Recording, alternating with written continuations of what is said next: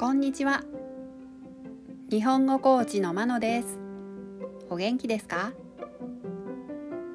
このポッドキャストでは日本語のいろいろな表現を紹介します。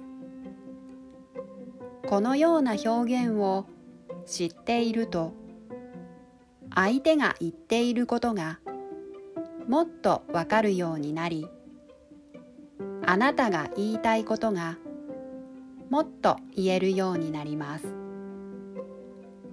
今週はものの数え方を紹介します。日本語ではものの数を言うときに数字の後に数えるものの種類を表す言葉をつけます。今日は束を紹介します。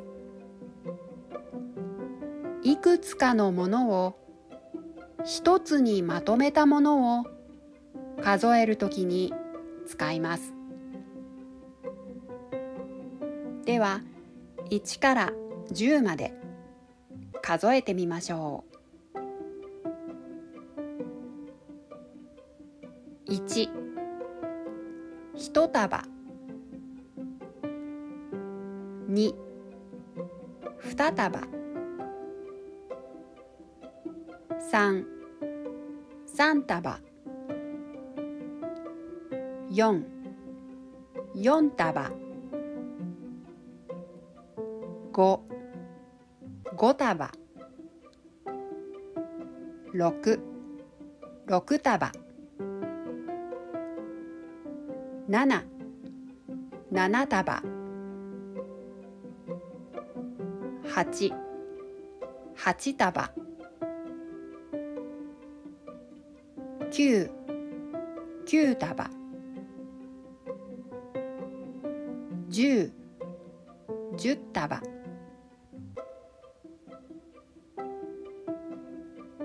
例文。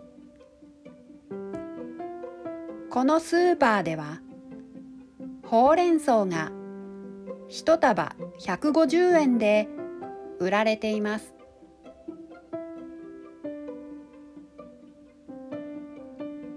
いかがでしたか？来週も物の数え方を紹介します。